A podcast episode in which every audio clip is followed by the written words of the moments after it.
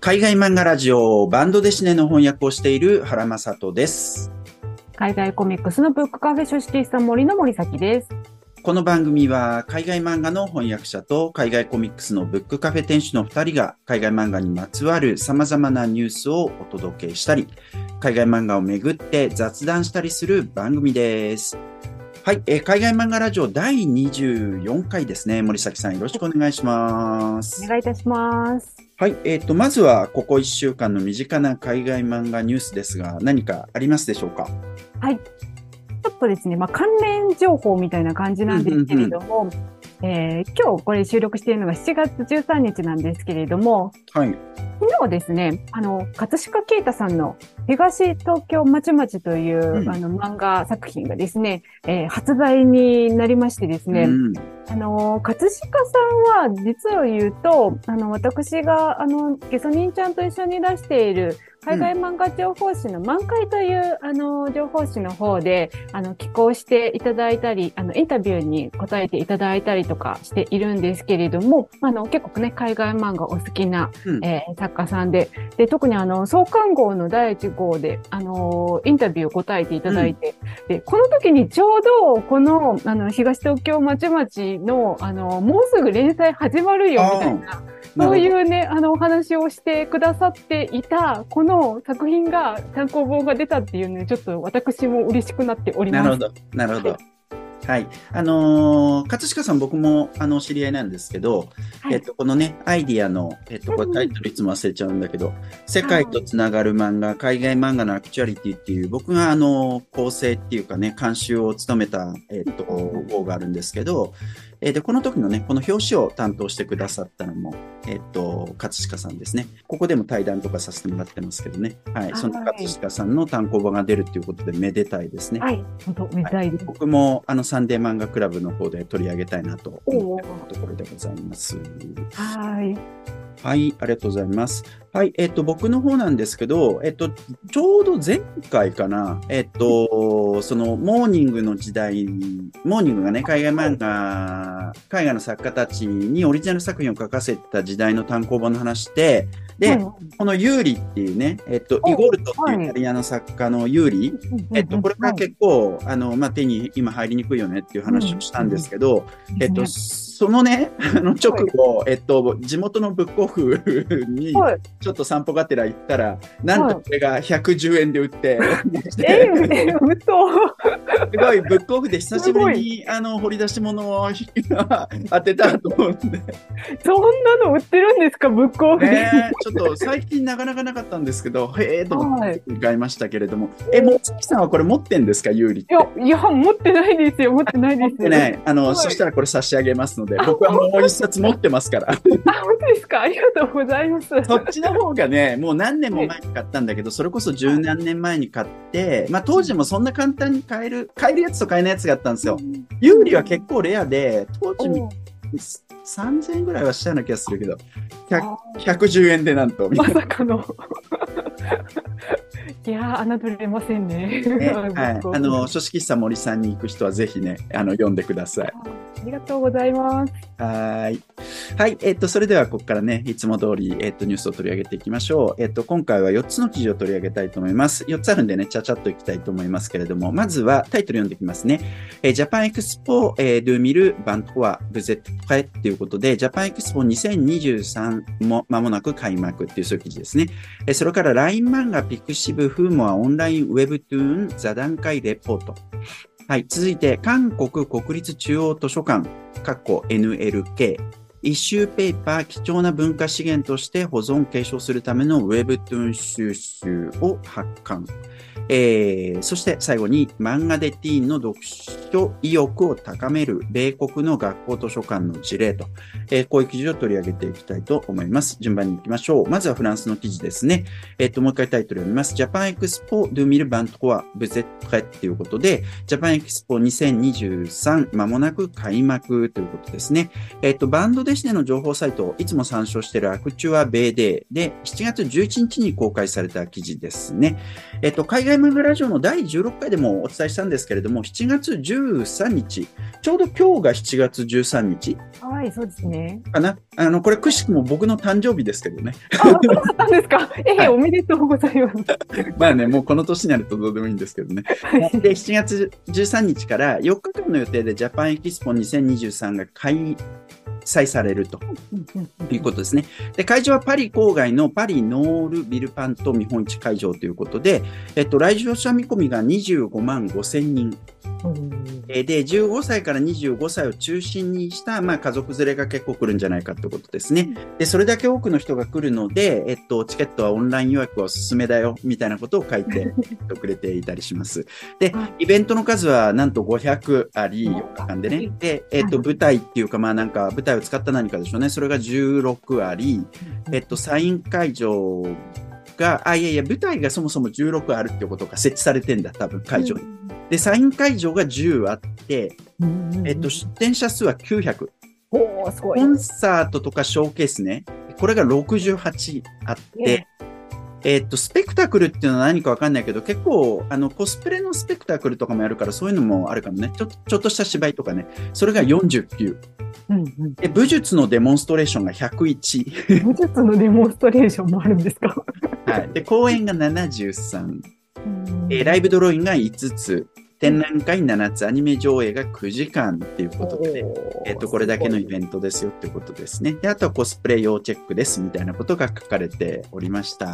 はーい。もうなんか SNS でね、今日からあの始まったよみたいうんな投稿を上げてる方とかいらっしゃいましたよ。なるほど、なるほど。そっかそっはいか。まあ、そろそろね、日本から行くよっていう人もいたりするんじゃないかと思いますしね、結構ね。はい。で、また、まあ、終わった後にいろいろと記事も出てくるのかなと思いますので、えっと、何かこれはというのがあったら取り上げたいと思います。はい。えっと、続いて Webtoon 関連の記事ですね。えっと、タイトルが LINE 漫画ピクシブフーモアオンライン Webtoon 座談会レポートということで、フーモアコミックスタジオのノートで6月30日に公開された記事ですね。で、これもともと6月14日に行われた無料のオンラインセミナーで、オンライン Webtoon 座談会っていうのがあって、それのレポート記事だそうです。はい、イベントの概要部分を読み上げますね。2023年、世界中でますます勢いを増す Webtoon 業界。こと日本において Webtoon 制作に関する情報はスタジオ発信のものが多く、Webtoon はスタジオで制作するものだという印象をお持ちの方も多いのではないでしょうか。しかしながら Webtoon 発祥の地韓国では、個人作家として多くのクリエイターが活躍しています。今回の座談会ではスタジオ制作を行うフーモアと多くの作品クリエイターとの接点を持つ LINE デジタルフロンティア株式会社、それからピクシブ株式会社がそれぞれの目線で Webtoon 業界について語り合いましたと。こういう、えっ、と、座談会の記事ということですね。はい。で、フーモアからは、井本洋平さんという方、えっ、と、ピクチブからは、遠藤昌馬さんという方かな。でそれから、ラインデジタルフロンティアからは、小室俊樹さんという方、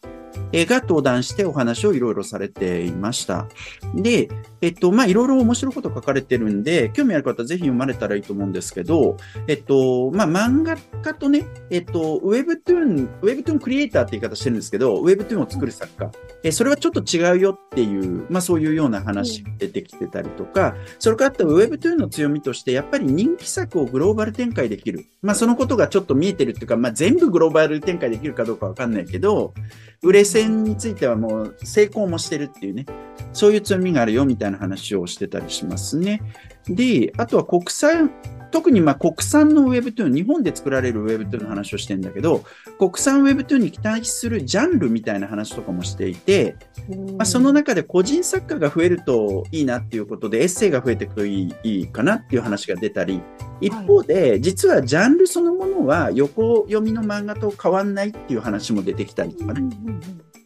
そうですね。まあまあ、うん。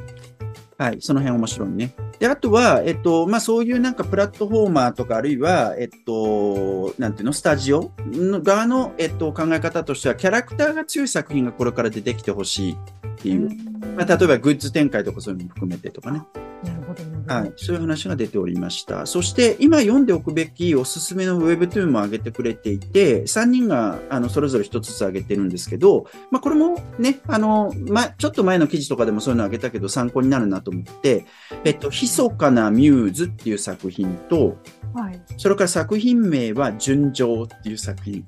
はい。あとは入学傭兵っていう作品が挙げられておりました。うわ、どれも知らない。それも知らない。俺もぜ当然知らないわけですけど、まあでもこうやってね、なんか上げてくれると、やっぱり、ああ、そうか、これ読めばいいのかとかっていうのになってくから、まあ実際読むかどうかはともかくとして、うん、もうなんかたくさんありすぎて 何読んでいいかわかんないんですもん。はいはい。まあまあね、参考になりましたということですね。はい。続いてもう一つ Webtoon 関連の記事いきます。タイトルが国国立中央図書館、NLK。えー、イシューペーパー、貴重な文化資源として保存、継承するための Webtoon 収集を発刊っていうそういう記事で、えっと、国立国会図書館が運営する図書館に関する情報サイトで、カレントアウェアネスポータルっていうのがありまして、そこで7月5日に公開された記事ですね。えっ、と、これすごい短い記事なんだけど、冒頭読み上げます。2023年6月30日、韓国、えー国立中央図書館 NLK がイシューペーパーの第15号として貴重な文化資源として保存継承するためのウェブ収集を発刊しました。ウェブトゥーン収集の現況と今後の発展の方向性を扱うとしていますっていうことですね。で、えっと、まあ、そこの記事の中でちょろっと書かれてるんですけど、韓国国立中央図書館では ISBN がついた Webtoon っていうのは納本されるんだって。へー。これ、あの、国会図書館とかも日本の国会図書館も一緒なんだけど、基本やっぱ紙ベースで考えていくから、紙は基本納本されるんだけど、うんこうデジタルで Webtoon も納本されるんだっていうのが、まあちょっと面白い、はい。えーところ。で、ただついてないやつ、ISBN がついてないのもあって、それ以外のものは保存価値が高い資料を選択して永久保存をしていくと。でうん。その過程でいろいろ問題が発生するということで、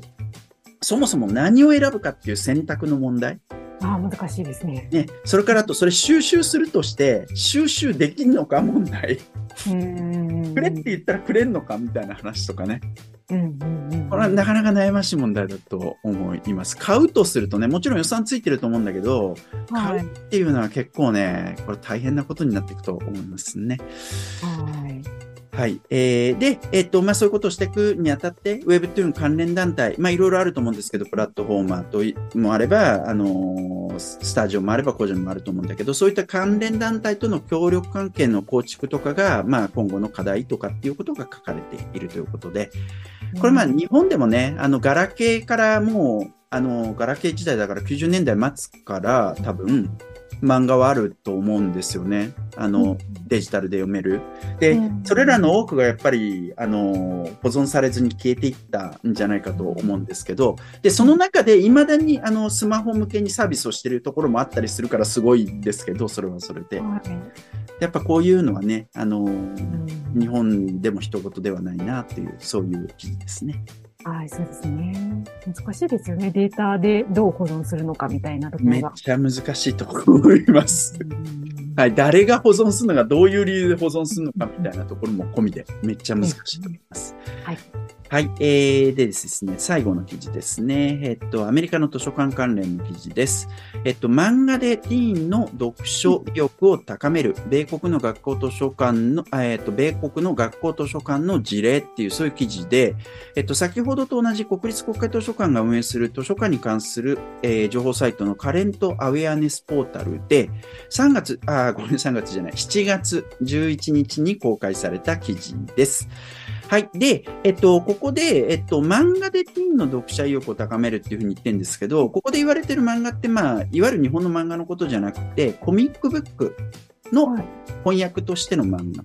うんうんということですね。コミックブックを指してます。で、えっと、アメリカのニューヨークで学校図書館をしているカリン・グリンバーグさんっていう人のブログ記事を紹介する、そういう記事になっておりまして、で、その、えっと、カリンさんっていう方が働いている学校図書館で、フリーコミックブックデイ、